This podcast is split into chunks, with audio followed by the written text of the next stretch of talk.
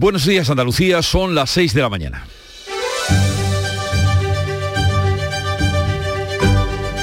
Despierta tu mente, descubre la realidad.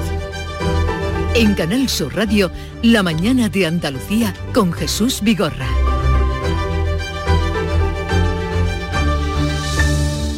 Cuando el fracaso se mide por el paro, es lógico que el triunfo se anuncie por el despilfarro. Luego, no debe sorprendernos tanto que la cantidad de comida que se tira en nuestro país raye en la obscenidad de la opulencia cuando un tercio del planeta largo pasa hambre. Ahora el Gobierno ha aprobado un proyecto de ley para paliar el desperdicio alimentario. La norma, que aún tardará lo suyo en tomar cuerpo de ley, recoge multas de hasta 60.000 euros para las infracciones graves cometidas por las empresas que no cumplan las medidas que se adopten. Por ejemplo, todas las superficies de más de 1.300 metros cuadrados habrán de tener un plan para donar a bancos de alimentos los productos sobrantes que estén para caducar atendiendo a la fecha de consumo preferente. Y eso está bien. La intención es buena. La voluntad es mucha y tal vez tranquilice el gusanillo de la conciencia del señor ministro, pero mejor sería educar a la población en una forma de vida que piense que los recursos son finitos y tenga presente el hambre. Esa concienciación de los consumidores la responsabilidad individual es más eficaz que leyes pretenciosas engastadas en el boletín oficial que luego quedan en nada, pues no habrá una policía para mirar en los cubos de basura, ni esa es la manera de acabar con un problema tan real como inquietante. A una sociedad que no sabe tocarse el dedo con la herida, ni sabe por dónde sangra, de poco le sirven voluntariosas leyes. En Canal Sur Radio, La mañana de Andalucía con Jesús Vigorra. Noticias. Vamos a comenzar contándoles el pronóstico del tiempo del que estamos tan pendientes con Beatriz Galeano. Buenos días, Beatriz. Buenos días. Vamos a tener este miércoles en Andalucía cielos poco nubosos con intervalos de nubes altas, suben las temperaturas y soplan vientos de componente oeste, ocasionalmente fuertes en el litoral mediterráneo occidental. En Málaga está activado el aviso amarillo por altas temperaturas en la costa y el valle del Guadalhorce. Los termómetros van a oscilar hoy entre los 28 grados de Cádiz y los 37 de Málaga. Y ahora vamos con las noticias del día. Hoy se espera que se conozcan los primeros datos de la autopsia del bebé que apareció muerto en la planta de basuras de los barrios en Cádiz este martes. La encontraron los operarios en la zona en la que se vierten los contenedores. Todavía llevaba el cordón umbilical. Los datos de la autopsia van a determinar las circunstancias de la muerte de esta niña que tenía pocas horas de vida.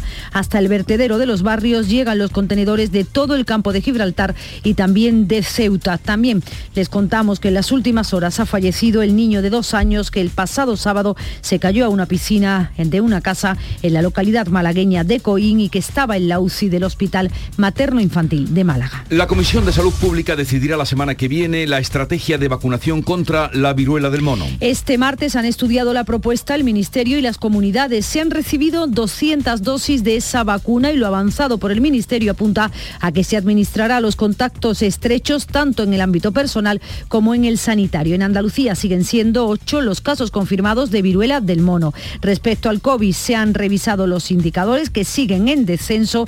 En Andalucía, la incidencia en mayores de 60 años ha bajado 28 puntos en los últimos cuatro días y está en los 306 casos por cada 100.000 habitantes. Hospitales, centros de transfusión y hasta la propia consejería hace un llamamiento a la donación de sangre. No hay reservas suficientes y apenas está garantizada la sangre para los próximos seis días. La Junta de Andalucía pide que se done sangre ante la escasez de reservas en todos los centros de transfusiones sanguíneas de nuestra comunidad. El portavoz del Gobierno, Elías Bendodo, ha señalado que es necesario porque en verano descienden las donaciones. El verano está a la vuelta de la esquina. Nos gustaría Gobierno de Andalucía hacer un llamamiento al conjunto de los andaluces para que se acerquen a los puntos habilitados para donar sangre. Nos hará falta posiblemente este verano, como en todos los veranos, y por tanto las reservas a día de hoy se van agotando. El gobierno intenta luchar contra el desperdicio alimentario con un proyecto de ley aprobado por el Ejecutivo. La norma no contempla sancionar a los consumidores, pero sí recoge multas de hasta 60.000 euros para las infracciones graves cometidas por las empresas que no cumplan las medidas. Todas las superficies de más de 1.300 metros cuadrados deberán tener un plan para donar a bancos de alimentos. Según el ministro de Agricultura, Luis Planas, se tendrá muy en cuenta la fecha de consumo preferente. Es que en el momento próximo eh, a la fecha de consumo preferente se pueda, por ejemplo, establecer una rebaja con el precio de este alimento o de esta bebida de cara a su venta más sencilla. En 2020 los españoles desperdiciamos 1.300 millones de kilos de alimentos, estos son 30 kilos por persona. El Congreso de los Diputados ha tumbado la propuesta de Unidas Podemos de crear un impuesto para las grandes fortunas debatida este martes al no contar con el apoyo del PSOE. La proposición de ley de Unidas Podemos no ha salido adelante por 277 votos en contra, 58 a favor y 4 abstenciones. También en el Congreso se ha admitido a trámite la proposición no de ley presentada por el PSOE para abolir la Constitución. El texto ha contado con el apoyo del Partido Popular y de Unidas Podemos. El gobierno andaluz ha aprobado la estrategia energética de Andalucía para los próximos 10 años que pretende ahorrar un 39% de energía. Se pretende reducir en 600.000 las emisiones de CO2 al año y creará un 15% de puestos de trabajo vinculado a la transición energética. Se apuesta por un modelo eficiente y sostenible, ha dicho el gobierno andaluz. La empresa encargada de los servicios civiles de la base sevillana de Morón ha anunciado un nuevo expediente de regulación de empleo. El comité de empresa denuncia una estrategia para sustituir a los trabajadores españoles por estadounidenses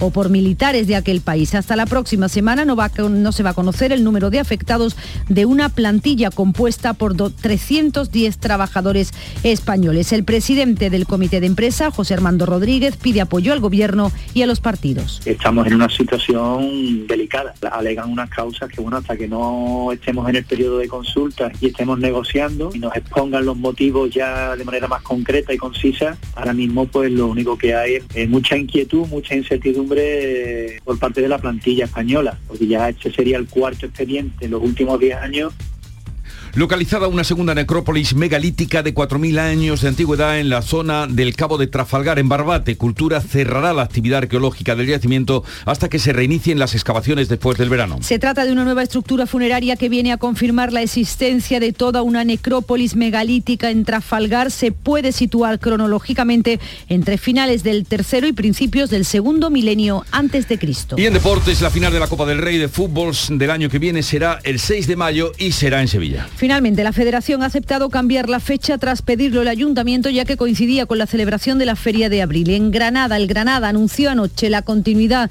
de Aitor Caranca como su entrenador para la próxima temporada. El técnico vasco será el encargado del nuevo proyecto en Segunda División con el objetivo claro de volver a Primera. Así viene el día y se lo vamos a contar, pero vamos como lo refleja la prensa que ya ha visto y leído. Javier Moreno, buenos días Javier. ¿Qué tal Jesús Beatriz? Buenos días. Tenemos a Juan Carlos I que vuelve a las portadas. Dice el diario El Mundo que Hacienda investiga al emérito por recibir cacerías como regalo. Requiere que justifique quién pagó los vuelos y gastos de las monterías desde su adjudicación y recuerda que Juan Carlos I no regresará a España este fin de semana tras la amonestación de Felipe VI. También sobre este asunto, en el Confidencial firma una información José Antonio Zarzalejos que dice que Juan Carlos I aplaza sin fecha su visita ¿Por qué? Pues porque hay un calendario complicado. Están las andaluzas, las elecciones autonómicas y el aniversario de su abdicación. Vemos en todas las portadas de la prensa nacional el saludo entre el presidente del gobierno y el líder del Partido Popular. Sánchez rechaza, dice el mundo, toda la mano tendida de Feijó. Entre comillas, no estorbe. Y a ese verbo, a estorbar, se agarra ABC para su titular de portada, Feijó ya estorba a Pedro Sánchez. En el diario El País, que abre con este asunto, Robles pide 3.000 millones extra para reforzar la defensa. Habláis de la necrópolis de Trafalgar, mira la fotografía de portada con la que abre hoy Málaga hoy. El Homo sapiens ya comía pescadito, una imagen de archivo de la cueva de la Victoria. Restos analizados allí demuestran la existencia de la dieta mediterránea. El titular de apertura de Málaga hoy, Málaga comienza en París la carrera para la Expo de 2027. En Ideal de Jaén también restos prehistóricos, localizada una nueva pintura rupestre en Jaén, decimos en Ideal. El ayuntamiento pone en marcha un protocolo para la protección de una pintura localizada en el cerro de Santa Catalina y de la prehistoria Jesús a la historia, acontecimiento histórico del que habla este diario, refuerzo de 60 policías para el dispositivo por el festejo taurino con José Tomás, el diestro que vuelve este fin de semana a la Plaza de Toros de la Alameda. En Diario de Cádiz, los coristas califican el primer fin de semana festivo de fracaso y la fotografía de portada de este diario es para Eduardo y para Sofía ¿Quiénes son? Pues los condes de Wessex, una visita con polémica. España protesta por la presencia en Gibraltar de estos condes en plena negociación del tratado sobre la relación de la colonia con la Unión Europea. Y por último, en este avance de lo que traen las portadas, Diario de Sevilla, estilo Dior para la Plaza de España. La firma de alta costura montará una espectacular pasarela para su desfile del 16 de junio, que coincide además con el Corpus la próxima semana. ¿Qué de acontecimientos vienen hoy en la prensa, los vividos y los que están por llegar? Acontecimiento también eh, es saber la agenda informativa del día que ya tiene preparada y lista Beatriz Almeda. Buenos días. Muy buenos días. Pedro Sánchez explicará hoy por segunda vez en el Congreso el giro dado a la política española sobre el Sáhara Occidental. Ahora con el tránsito de barcos y personas restablecido en Ceuta y Melilla, y en trámites de fijar un sistema aduanero para las mercancías. Sánchez informará también del sexto paquete de sanciones a Rusia acordado en el último Consejo Europeo Extraordinario. En Turquía está hoy el ministro de Exteriores ruso Sergei Lavrov hará otro intento de desbloquear el cereal de los puertos ucranianos con condiciones desminar los puertos y permitir que sus tropas, las tropas rusas, registren los barcos antes de cargar el grano para comprobar que no transportan armas. La ministra de Defensa visita hoy en la base naval de Rota la fragata Reina Sofía para conocer su participación en la operación Sea Guardian de la OTAN, que tiene como fin disuadir y luchar contra el terrorismo y otras amenazas. Además, en Granada protestarán hoy los trabajadores de Rover, la concesionaria del transporte público, por la falta de acuerdo para la negociación del convenio colectivo. Y Comisiones Obreras llama a la huelga a los monitores escolares para reivindicar la jornada completa. Ya termino, hoy es el Día de los Océanos, que sirve para recordar las amenazas que se ciernen sobre ellos contaminación, sobrepesca, la urbanización excesiva del litoral, la explotación de los recursos o la minería submarina y estos son solamente algunas de esas amenazas. Ahí quedan las citas del día y Charo Padilla, el lucero del alba, que a las 5 de la mañana comienza la mañana de Andalucía. Buenos días. Buenos días, un bonito nombre artístico, el lucero del alba. ¿Eh? Eh, pues, eh, ¿Sabes lo que es el lucero del alba? Tú pues eres el lucero del alba. los oyentes del Club de los Primeros son el lucero del alba que luego te siguen a ti. ¿Cómo empezó el día? Pues mira, hemos estado hablando con Javi, que es conductor internacional, es de Pozo Blanco, Córdoba, y bueno, se pega, fíjate, se pega toda la semana viajando. no sé, me da muchísima alegría y me enriquece mucho la gente que que entra en el Club de los Primeros y que me cuentan cosas interesantes. Y hemos estado con Juan María, que es funcionario del Ayuntamiento de Sevilla y corredor, o sea, nos escucha porque se levanta muy temprano. A mí la faceta suya de como funcionario me interesa mucho porque tiene que ver con recaudación de impuestos. Imagínate el hombre, la paciencia, eh, la empatía, eh, la psicología que tiene que tener para trabajar en una cosa donde te llega el contribuyente con problemas, con que le han eh, embargado la cuenta, etcétera, etcétera. No es un trabajo fácil. No, ¿eh? no, desde luego que no. Yo me quedo con su teléfono para siempre. Por si tienes que ir también un día a reclamar. un poco de música a esa hora de la mañana que nos llega de Canal Fiesta Radio. qué bonito es nuestro barrio, con su luz en las paredes aunque sé que un día cambiamos, buena suerte reencontrarnos. Siempre en el fondo queda algo. Aunque cambies de zapatos, siempre hay algo ahí.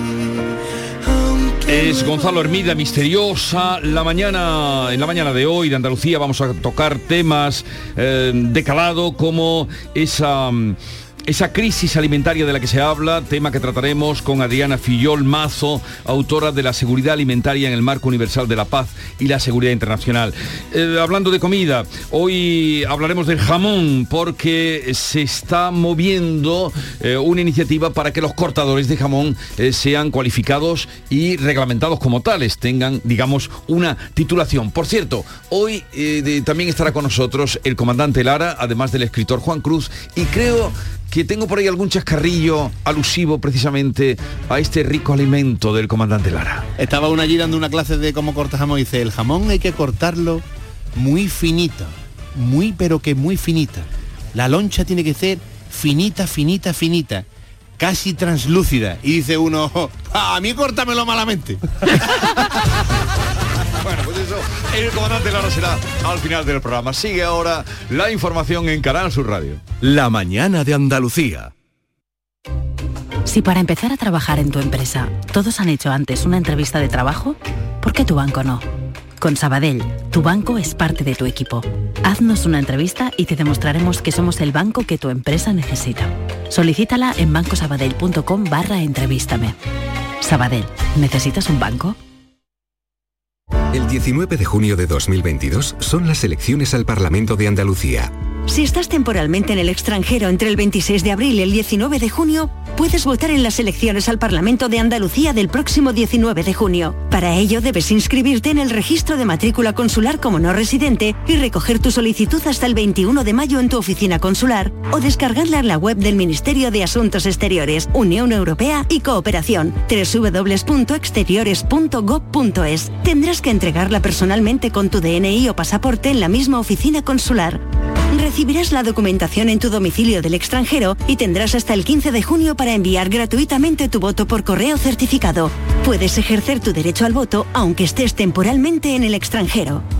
19 de junio de 2022. Elecciones al Parlamento de Andalucía. Infórmate llamando al teléfono gratuito 919-0622 o entra en eleccionesparlamentoandalucía2022.es. Junta de Andalucía. La mañana de Andalucía. Canal Sur Radio. Hoy miércoles los candidatos a la presidencia de la Junta se reparten entre las provincias de Granada, Córdoba y Sevilla. Continúa la campaña electoral. En Granada va a estar Juan Espadas, en el Valle de los Pedroches, en Córdoba, el candidato del Partido Popular Juanma Moreno, el de Ciudadanos Juan Marín en Sevilla. En Granada estará la candidata de Por Andalucía Inma Nieto y la candidata de Vox Macarena Olona no va a tener actos de campaña hasta el próximo fin de semana. En Córdoba, la candidata de Adelante Andalucía, Teresa Rodríguez, participa en un encuentro con jóvenes. Los ecos del debate del lunes han seguido muy presentes en los últimos actos de los candidatos a las elecciones. También la sanidad, el turismo, la agricultura han sido asuntos en los que se han detenido algunos de ellos. Carmen Rodríguez Garzón. Elecciones al Parlamento de Andalucía 2022. Crónica de campaña en Canal Sur Radio. El candidato del PSOE, Juan Espadas, ha asegurado este martes que el próximo 19 de junio no solo salen a ganar las elecciones, también a recuperar el orgullo de ser socialista. Se ha hablado mucho del PSOE. Algunos solo saben hablar del PSOE para ensuciar la imagen, para embarrarla. Y en esta campaña no solo queremos ganar las elecciones en Andalucía, queremos recuperar el orgullo de llamarnos socialistas andaluces, compañeros y compañeras, el que no hemos perdido nunca. Espadas alertaba en un acto en Marmolejo, en Jaén, de que todo lo conseguido por los gobiernos socialistas en materia de sanidad está en peligro si sigue gobernando Juanma Moreno, al que acusaba de copiar el modelo de la Comunidad de Madrid. La apuesta que hizo el gobierno socialista, los gobiernos socialistas, por implantar infraestructuras sanitarias en el territorio, grandes hospitales, centros de salud, es lo que realmente está ahora mismo en juego si no se invierte más en la sanidad. Lo que realmente ha cocido la derecha en estos tres años y medio es lo que hoy ha vuelto a reconocer en público el señor Moreno Bonilla, que su modelo es el modelo de la señora Ayuso. ¿Sabéis quién es la comunidad autónoma la última en el gasto sanitario por habitante y la de peor calidad de servicio en la sanidad pública? Justo esa. Antes del acto de Marmolejo, Espada acudía a los municipios de Andújar y Linares y allí exigía la reindustrialización de la provincia de Jaén. Lo mismo que España plantea un plan extraordinario de empleo de 50 millones de euros eh, a esta comunidad autónoma, pues es evidente que esta comunidad autónoma debe establecer igualmente un plan extraordinario de empleo allá donde las cifras son lógicamente más relevantes y lo justifican. Por tanto, obviamente este municipio debe tener, pero, pero es que ya va tarde el señor Moreno Bonilla. El candidato del PP, Juanma Moreno, sigue convencido de que puede conseguir gobernar en solitario. Dice que es lo mejor para que Andalucía continúe avanzando. Yo lo siento en la calle y lo veo, creo que se puede. Creo que, sí, si conseguimos ilusionar y conseguimos atraer al conjunto de los ciudadanos, podría haber una mayoría que nos diera un gobierno estable, un gobierno positivo, un gobierno moderado, un gobierno solvente. Fuegos de artificio y estrategias para evitar fugas de votos, así califica el candidato del PP las ofertas que lanzan de izquierda y derecha, como la posible abstención de por Andalucía para evitar la entrada de Vox en el gobierno. Hay algunos eh, votantes progresistas que consideran que la única opción de gobierno ahora mismo es la del PP andaluz y frente a esa reflexión, que es una reflexión que ya está en los estudios demoscópicos, pues la izquierda intenta protegerse. Moreno además ha apostado por un turismo de más calidad para nuestra tierra. Un turismo que deje valor añadido, donde arropemos en la oferta cultural, donde arropemos los servicios, donde arropemos la restauración, donde lo que produzcamos no sea, como se produce en otras zonas, un turismo de fin de semana o de que me voy a casar y me voy a celebrarlo con mis amigos. Y sobre el papel de Juan Marín en el debate del lunes. Todos somos responsables de todo y todos somos beneficiarios de todo lo que hacemos, ¿no? Y por tanto, eh, la actuación que tuvo y la intervención del señor Marín en defensa del gobierno creo que fue oportuna. Para Ciudadanos, Juan Marín fue el claro ganador del debate del lunes y demostró, según el portavoz de la formación naranja en el Congreso, Edmundo Val, que es el único del que los andaluces se pueden fiar. Juan Marín fue precisamente el que estableció ese sosiego, esa tranquilidad que desde luego va a demostrarle a los andaluces que es la forma de tener un gobierno pacífico, un gobierno que se lleve bien, un, un gobierno que gaste sus energías en solucionar los problemas de la gente y no en la bronca, en la impostación que vimos en los dos extremos del arco parlamentario de los que se presentan a Andalucía. Juan Marín ha insistido en que los votos a Ciudadanos el próximo día 19 son decisivos y ha vuelto a sacar pecho de lo logrado por el gobierno de coalición. Nosotros le planteamos a los andaluces un cambio que era un cambio con el Partido Popular. Y lo cumplimos, no solamente lo cumplimos, sino que además hemos llevado a cabo todas las reformas y todos los compromisos que en aquel momento hicimos con, con los andaluces. Y nos convertimos en ese motor del cambio. Y ahora no solamente vamos a ser útiles, sino vamos a ser decisivos. Los escaños de ciudadanos serán los más valiosos del Parlamento de Andalucía en esta próxima legislatura. Inmaculada Nieto, la candidata de Por Andalucía, ha defendido los principios de su programa político porque asegura pone la vida digna y la igualdad en el centro. Ha llamado a los andaluces a votar el 19 de junio para dar la vuelta a las encuestas y escribir así el final de la película Rosa Rico. En un acto en Huelva, Inmaculada Nieto ha señalado que lo más grave es caer en la resignación y permitir que los demás partidos se lo encuentren todo hecho y hace esta reflexión para el 19 de junio. ¿Que ¿Por qué nos vamos a resignar a cuatro años de derecha, cuatro años más de derecha? en cualquiera de las combinaciones que se dieran para seguir haciéndole un destrozo a lo que pasa en los centros de salud, a lo que pasa en los colegios, a lo que pasa en las residencias de mayores. Por eso pide una movilización de los votantes de izquierda para que el próximo gobierno de la Junta aborde los problemas de los andaluces. Nos merecemos un gobierno del que estemos orgullosos y orgullosas. Así que ahora todas esas colas que hemos hecho en los centros de salud hay que hacerlas en los colegios electorales el 19. Macarena Olona, la candidata de Vox, no tiene previsto ningún acto público de campaña hasta el fin de semana. Este martes sí se desplazaba hasta una plantación de aguacates de la costa tropical de Granada y allí aseguraba que Vox es la única formación que defienda a los agricultores. Sin el campo la ciudad no come. Y esto es lo que tiene que tener todo el mundo muy claro. Y habéis sido quienes nos habéis permitido que no nos falte ni un solo fresco en la mesa cuando hemos sufrido 99 días de absoluto encierro domiciliario. Si no hubieseis continuado vosotros cultivando, recogiendo, recolectando, ahora hay que estar a vuestro lado. Pero para eso hay que introducir un concepto esencial que solo Vox trae consigo. Soberanía alimentaria. Elecciones al Parlamento de Andalucía. Canal Sur Radio. La mañana de Andalucía. Canal Sur Radio.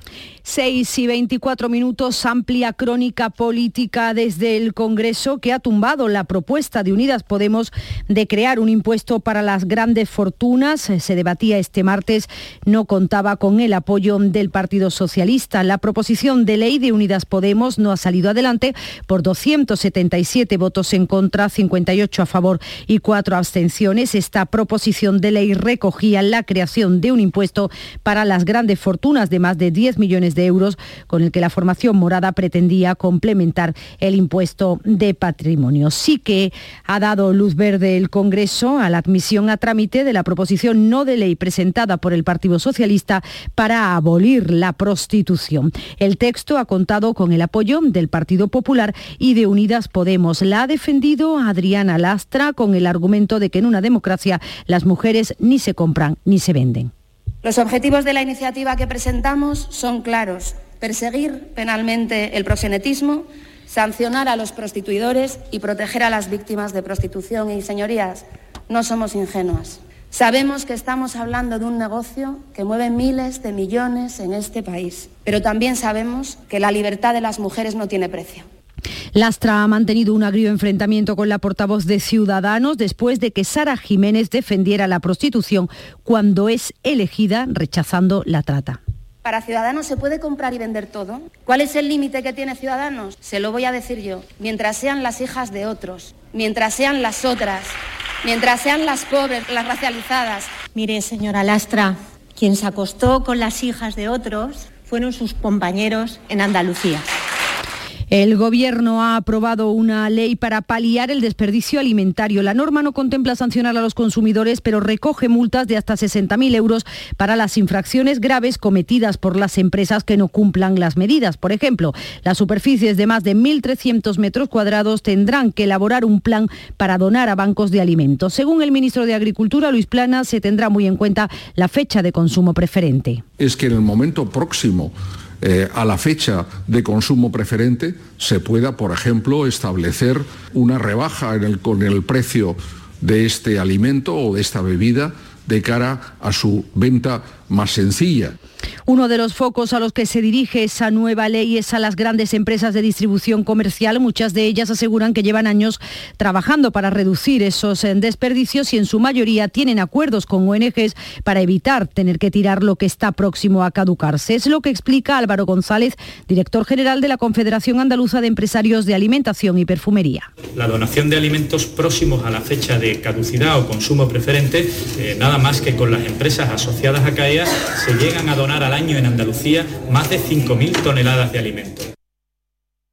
Y en el Senado se ha producido el primer cara a cara entre el presidente del Gobierno y el líder del Partido Popular en la sesión de control. Alberto Núñez Feijó tendía la mano a Pedro Sánchez para pactar con el Partido Popular y no con las minorías un plan anticrisis con bajada de impuestos. Avisaba al presidente de que una cosa es gobernar, otra resistir. Alberto Núñez Feijó. Vivir al día entregar cualquier cosa para estar unos meses más en el gobierno es resistir, pero no es gobernar. Y por eso yo le pregunto, señoría, ¿podría usted dejar de estar a la altura de las minorías, sobre todo las minorías independentistas, y ponerse a la altura de la mayoría de los españoles? Señoría, ¿se ve capaz? Pedro Sánchez destacaba el trabajo que está haciendo el gobierno y reclamaba a que haga una oposición de Estado y útil porque a juicio del presidente hasta ahora lo único que ha hecho el Partido Popular es estorbar. El Gobierno lo que ha estado haciendo es trabajar sin descanso para proteger a las familias y a las empresas y reconozcámoslo, ustedes lo único que han hecho ha sido estorbar, estorbar y estorbar a lo largo de estos años de legislatura. La mañana de Andalucía. Este junio va a dar que hablar. La que se nos viene encima. Este viernes 17 de junio nos espera un bote especial de euromillones de 130 millones. Así que sean previsores. Tengan las maletas listas y piensen en posibles actividades veraniegas como aprender a hacer surf, ir a pescar o simplemente hacer un picnic en la playa. Porque si les toca Euromillones, les toca todo el tiempo del mundo para que hagan con él lo que siempre han querido. Euromillones. Dueños del tiempo. Loterías te recuerda que juegues con responsabilidad y solo si eres mayor de edad. Información, cercanía, diversión. Así es la tarde de Canal Sur Radio con Mariló Maldonado. Tu programa de radio de las tardes en Andalucía. Con toda la actualidad y las historias que más te interesan. La tarde de Canal Sur Radio con Mariló Maldonado. De lunes a viernes desde las 3 de la tarde. Quédate en Canal Sur Radio. La radio de Andalucía. Antonio Camaño, Deportes, buenos días. Hola, ¿qué tal? Muy buenos días. El Sevilla está preparando la confección de la plantilla para el próximo curso y uno de los puestos claves es el centro de la defensa. Sin Diego Carlos y la más que probable salida de Cunde, la lista de centrales vinculados al Sevilla se va ampliando día tras día. El último nombre es el de Facundo Medina, central argentino de 23 años. Y otro nombre propio que tiene apuntado también el conjunto verde y blanco, porque Diego Lainez va a salir este verano del Betis. Todo apunta a una cesión a la ECA de Atenas que está interesado en contar con el jugador de cara a la próxima temporada. Y en el Málaga apuntan a Kiko Olivas. No va a continuar en el Valladolid pese a conseguir el ascenso a primera. No lo hará por decisión del club. Después de cinco años en el cuadro blanquivioleta termina contrato y el antequerano es uno de los nombres que gusta mucho en Martiricos. Y en el Almería, muy pendientes, a Sadik va a ser el nombre propio en clave almeriense este verano. 30 millones de euros es lo que espera recaudar el Almería para conformar con ese ingreso una plantilla muy competitiva en primera división. Andalucía son las seis y media de la mañana. La mañana de Andalucía con Jesús Vigorra. Y a esta hora les damos cuenta de los titulares que resumen las noticias que les estamos contando desde las 6 de la mañana. Los candidatos a la presidencia de la Junta se reparten en tres provincias en el sexto día de campaña electoral. En Granada estarán Juan Espadas e Inmaculada Nieto, en Córdoba Juanma Moreno y Teresa Rodríguez, en Sevilla Juan Marín, Macarena Olona no tendrá actos electorales hasta el fin de semana. La Guardia Civil busca a los padres de una recién nacida hallada muerta en un vertedero de los barrios en Cádiz que procesa residuos del campo de Gibraltar y de Ceuta. Y hay que lamentar también la muerte del niño de dos años que el pasado sábado se cayó a una piscina en Coín estaba desde entonces en estado crítico en el Hospital Materno Infantil de Málaga. Bajan los contagios del COVID entre los mayores de 60 años y se mantienen estables las cifras hospitalarias. Y los positivos de viruela del mono siguen en 8 en Andalucía, son 15 los investigados. La Comisión de Salud insta a notificar de inmediato los casos sospechosos de esta enfermedad. Una ley contra el desperdicio de alimentos busca aprovechar las toneladas de comida en buen estado que acaban en las basuras. Desde el 1 de enero los establecimientos deberán tener planes para donar alimentos en periodo de consumo preferente, bares y restaurantes estarán obligados a ofrecer y facilitar un recipiente a sus clientes para llevar lo que no se hayan comido. Alberto Núñez Feijó pide a Pedro Sánchez en el Senado que baje los impuestos y Sánchez a Feijó que desbloquee la renovación del Consejo General del Poder Judicial. Propuestas que han quedado sin respuesta en un primer cara a cara en el Senado que ha finalizado con pocos avances. El Congreso vota a favor de abolir por ley la prostitución. El texto plantea castigar con penas de cárcel a prosenetas y puteros. El proyecto de ley inicia su trámite con la oposición de quienes demandan medidas sociales para las prostitutas y los votos a favor del PSOE, Partido Popular y la mitad de Unidas Podemos. Andalucía fija para 2030 un consumo energético renovable del 42%. La estrategia energética aprobada por la Junta impulsará la transición en ocho años hacia un modelo eficiente de energías limpias y sostenibles. Juan Carlos I retrasa su vuelta a España y no acudirá a las regatas de San Genjo este fin de semana. Hacienda lo investiga ahora por los regalos recibidos en forma de cacerías. El emérito alega razones de índole privada para no venir a España en este momento y cambia de parecer tras el encuentro que mantuvo en la zarzuela con su hijo el pasado 23 de mayo. Segundo enterramiento localizado en el entorno del faro de Trafalgar por investigadores de la Universidad de Cádiz. El hallazgo confirma la existencia de una necrópolis de hace 4.000 años tras la primera tumba de la edad de bronce encontrada hace un año intacta y con restos humanos y ajuares.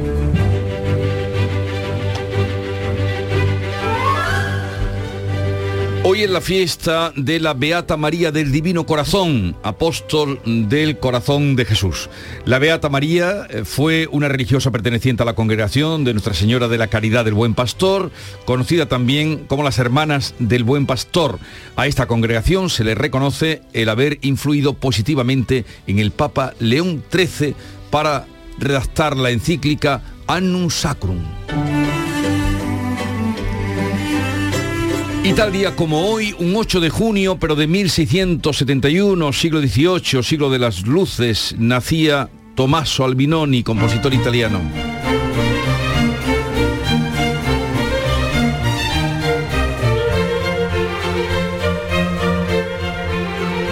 Música tan utilizada en las bodas y ceremonias, como ustedes habrán reconocido. El 8 de junio de 1992 se celebró el primer Día Mundial de los Océanos, coincidiendo con la Cumbre de la Tierra que se celebraba en Río de Janeiro. Desde entonces, hoy, el 8 de junio, se recuerda, se conmemora como el Día Mundial de los Océanos.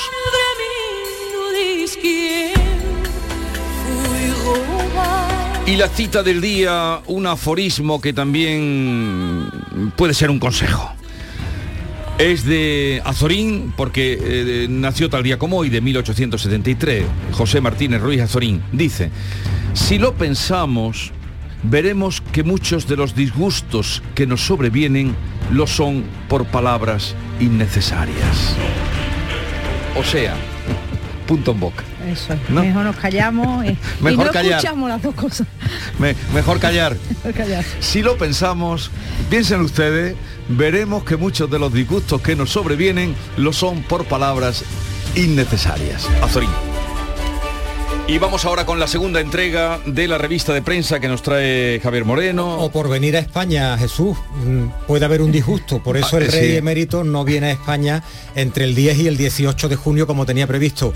Eh, lo hemos leído en el diario El Mundo, pero también hay muchos detalles sobre esta noticia en el, en el confidencial. Eh, son razones privadas y también razones de oportunidad. ¿Por qué? Porque entre el 18 y el 19 de junio de este año ocurren dos cosas importantes en la agenda política española. Es el octavo aniversario de la abdicación del rey Juan Carlos, no quieren que coincida eh, ese aniversario con su visita a San Genjo para asistir a la regata y además el 18 es la jornada de reflexión de las elecciones de Andalucía y el 19 votamos los andaluces. Por tanto, razones de oportunidad que desaconsejaban esa visita, entiendo para tampoco dar un, un disgusto. Es un asunto destacado hoy en el Confidencial. Además, el mundo dice que Hacienda investiga al emérito por recibir cacerías como regalo. Junto al emérito se cuelan en las portadas hoy el, el presidente con imágenes en todos los periódicos, el presidente del gobierno y el presidente del Partido Popular, que ayer muy cordialmente se saludan, como vemos en las fotografías, en la comparecencia en el Senado.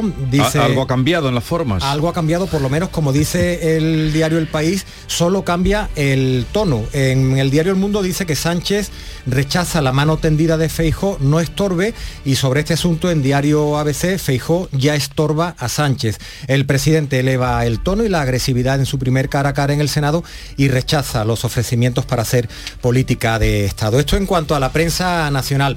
Aquí en Andalucía vamos a comenzar por Málaga hoy. Málaga comienza en París la carrera para la Expo de 2027. El director de la candidatura afirma que la propuesta puede ser financieramente. En Ideal de Jaén, refuerzo de 60 policías para el dispositivo por el festejo taurino de José Tomás. Este diario Ideal habla de acontecimiento histórico hoy en bueno, este fin de semana la Plaza de Toros de la Alameda. Además, en Diario de Cádiz, los coristas califican el primer fin de semana festivo de fracaso, lamentan la poca afluencia de público en los carruseles al ser laborable el lunes. Y una fotografía de portada, ya la comentábamos hace un ratito en el avance de lo que traen las portadas, una visita polémica. España protesta por la presencia en Gibraltar de los condes de Wessex en plena negociación del tratado sobre la relación de la colonia con la Unión Europea. En la fotografía los vemos a los dos saludando ayer a su llegada al aeropuerto de Gibraltar. Se llaman Eduardo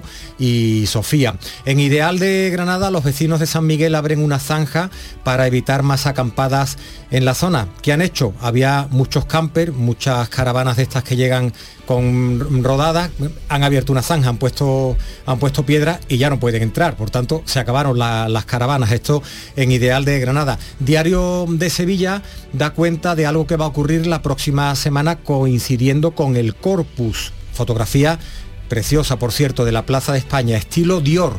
Para este lugar, para la Plaza de España, la firma de alta costura montará una espectacular pasarela para su desfile del 16 de junio. Un asunto luctuoso en Ideal de Almería mata a puñaladas a un hombre en plena calle en Garrucha tras una trifulca. Y leemos también este asunto. Mira Jesús, en Ideal de Almería, la iglesia de Almería pide acoger a gays y divorciados en su seno. Los feligreses animan a la diócesis a dar un papel más relevante a los laicos ante la falta de vocaciones. Y leemos esto, la diócesis acumulan eh, perdón, culmina el sínodo con un documento de síntesis de nueve páginas en el que dibuja cómo espera la Iglesia almeriense que sea el futuro para las comunidades. ¿Pero eso sale del obispado? ¿De dónde sale? Sí, sí, esa- es, un, es un documento de la, de la diócesis de Almería.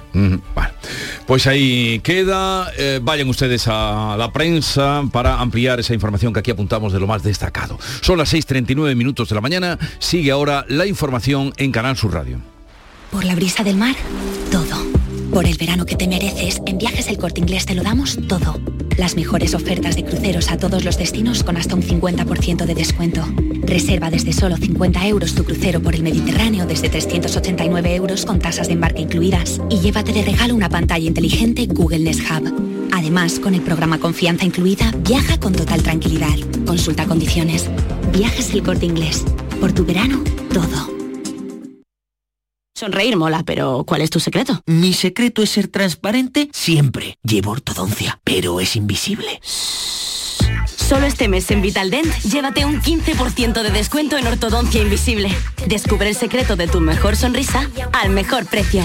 Y haz del mundo tu pasarela. Pide cita en vitaldent.com.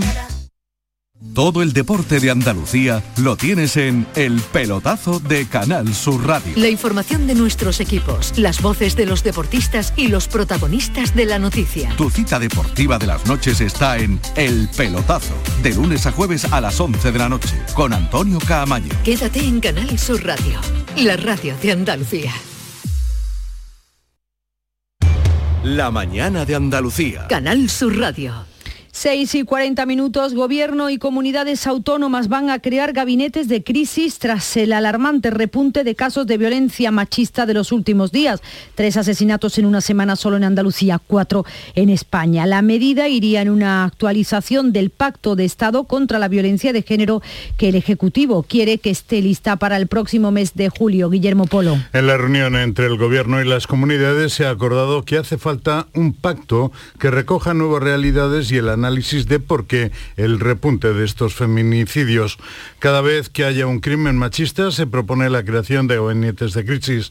Así lo señala Ángela Rodríguez, que es la secretaria de Estado de Igualdad. Creemos que tiene que existir la posibilidad de crear eh, gabinetes de crisis que nos sirvan para analizar eh, exactamente cuáles son las causas eh, que han fallado o las causas que han posibilitado que exista este repunte. Tenemos que ser capaces de sentarnos todos los actores institucionales para analizar no solamente qué ha salido mal, sino qué debe de salir mejor a partir de ahora. En el nuevo pacto se van a incorporar nuevas formas de violencia como la económica, la vicaria que se ejerce contra los hijos y la digital y también el proxenitismo y la trata. Ya ha ingresado en prisión el hombre de 83 años acusado de apuñalar a su mujer de 78 el pasado fin de semana. La jueza de violencia de género ha dictado orden de prisión provisional comunicada y sin fianza. Está acusado de un delito de homicidio. La mujer se recupera en el hospital Torre Cárdenas de la capital y también hay novedades en la investigación del crimen de Esther López, la joven de 35 años hallada muerta en una cuneta en Traspinedo, en Valladolid, el pasado mes de febrero. El principal sospechoso podría haber manipulado el navegador de su coche para no mostrar las posiciones del GPS esa noche, según el informe de la policía. El investigado se encuentra en libertad e insiste en su inocencia.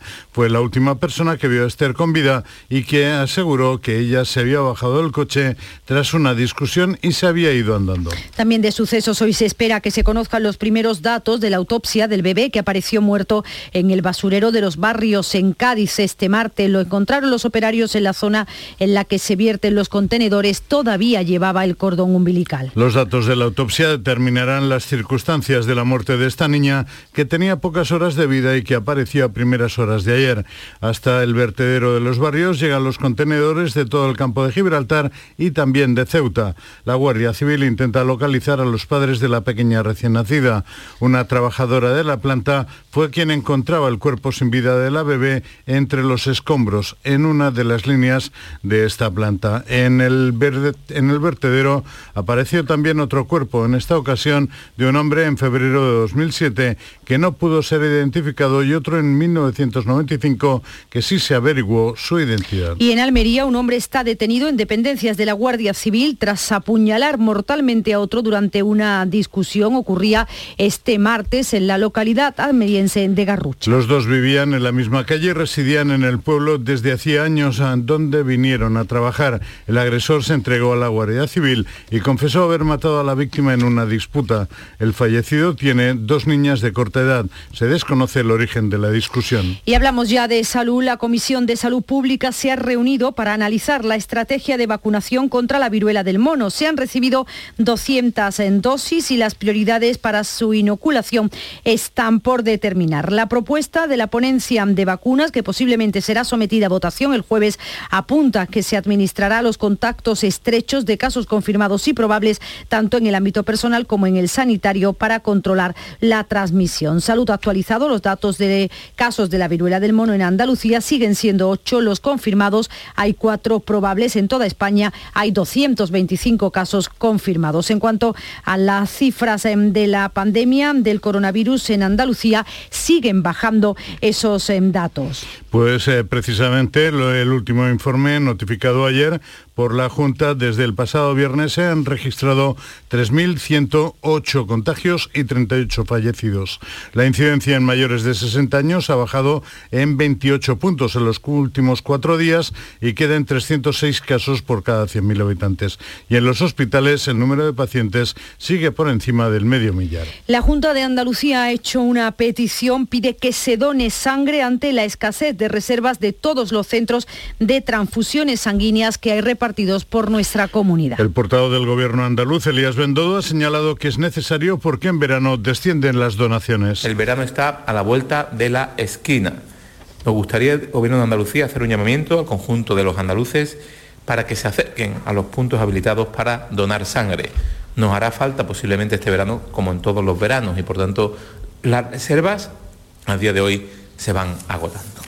Bendodo hacía estas declaraciones al final del Consejo de Gobierno que se celebraba este martes, donde también ha anunciado la aprobación de la Estrategia Energética de Andalucía para los próximos 10 años, con la que se pretende ahorrar casi un 40% de energía y reducir en 600.000 las emisiones de CO2 al año. También se pretende crear un 15% de puestos de trabajo vinculados con esa transición energética. Se apuesta por un modelo eficiente y sostenible con una inversión superior a los 500 millones de euros, lo explica el portavoz del Gobierno, Elías Bendodo.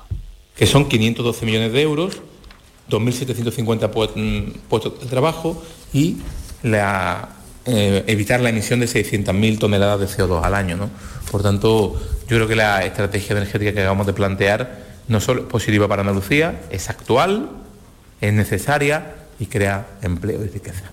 Sevilla acoge hasta mañana jueves la sexta edición del Encuentro Aeroespacial y de Defensa Aerospace. Hay programados más de 8.000 encuentros para cerrar negocios y esto es clave para las 141 empresas del sector que hay en Andalucía y que en 2020 facturaron más de 2.400 millones de euros. Son más de 900 profesionales los acreditados procedentes de 28 países que se van a dar cita en este foro que tiene ante sí varios retos, pero sobre todo el de la reactivación del sector tras la paralización de los pedidos de las aerolíneas por la pandemia y las exigencias derivadas de la invasión de Ucrania.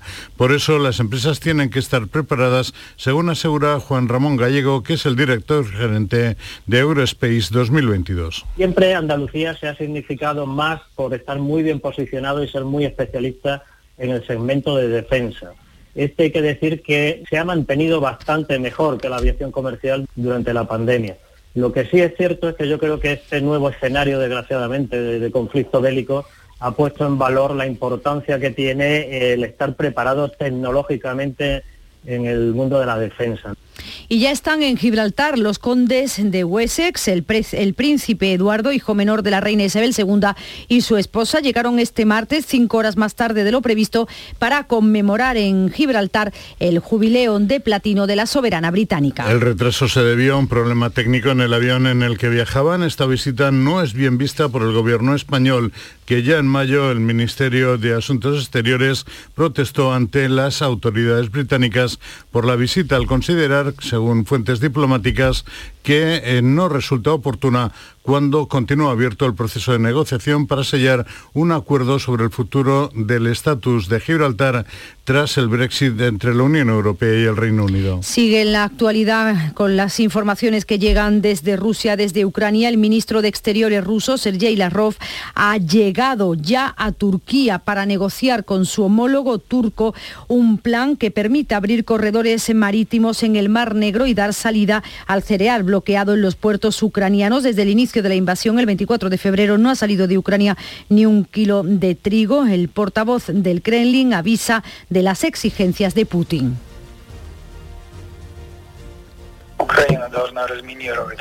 Ucrania debe desminar los accesos a los puertos para permitir el paso de los barcos. Una vez que nuestro ejército los haya registrado y se haya asegurado de que no llevan armas, entonces podrán cargar el grano y poner rumbo a aguas internacionales. En paralelo organiza Italia un foro virtual hoy con 24 países del Mediterráneo para mitigar la escasez de trigo en el norte de África. Se cumplen hoy 105 días de guerra y el presidente Zelensky avisa de que el próximo invierno será el más duro desde la independencia. Llegamos así a las 7 menos 10, tiempo para la información más cercana, la de su provincia, en Canal Sur Radio y en Radio Andalucía Información.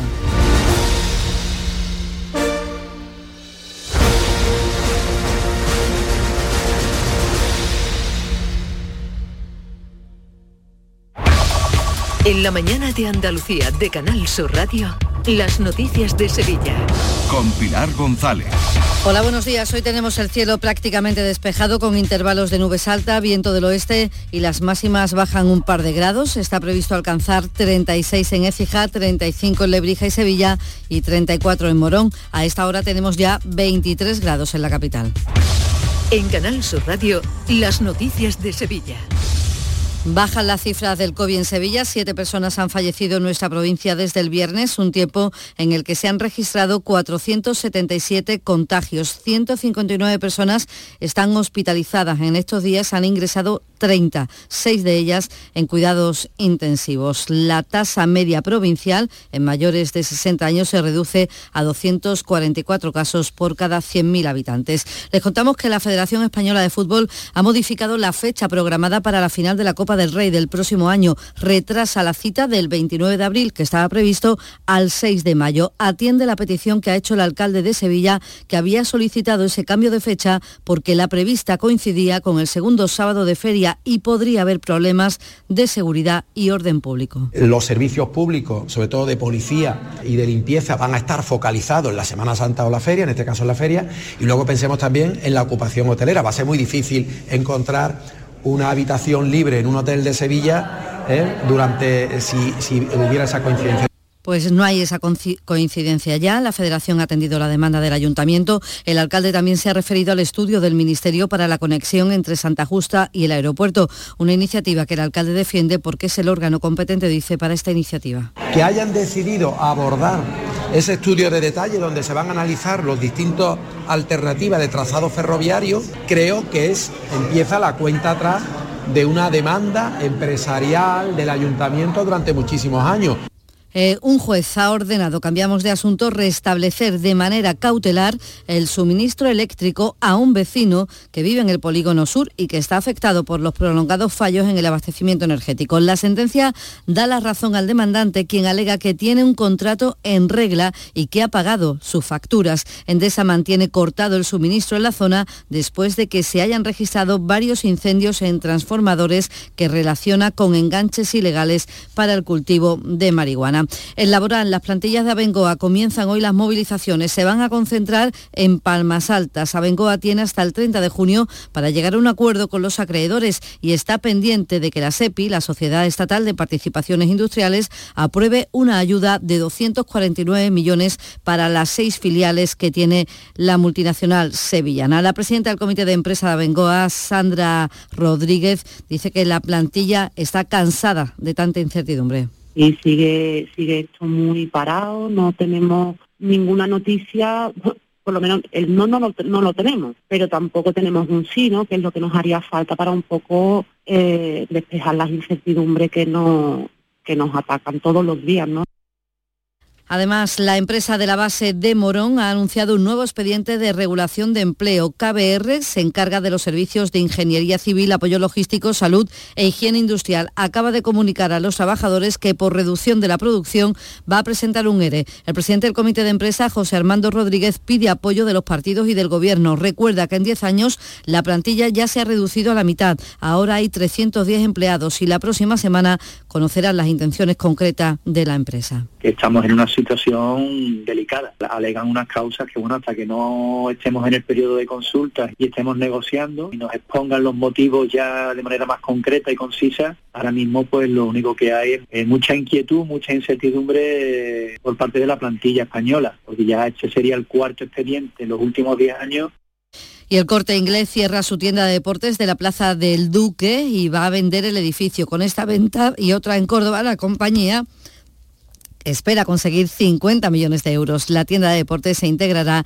en la tienda del corte inglés que tiene en la misma plaza del Duque. Y hoy es la segunda jornada del encuentro de la industria aeroespacial que reúne a 900 profesionales para tratar sobre sostenibilidad, aviones eléctricos, taxis aéreos, robótica o inteligencia artificial. En nuestra provincia está buena parte de las 141 empresas andaluzas que tiene el sector y el director gerente de este evento, Juan Ramón Gallego, ha recordado aquí en Canal Sur que en Sevilla se ensambla uno de los aviones más reputados a nivel mundial. Tenemos un avión que es un lujo, que es el A400M, que le llamamos el avión andaluz, el avión sevillano, porque se ensambla en la planta de Airbus de San Pablo, que hemos visto cómo ha servido, por ejemplo, en la evacuación de Afganistán el pasado verano, o cómo fue clave en el traslado de material sanitario desde China, desde Asia, en los momentos más duros de la pandemia.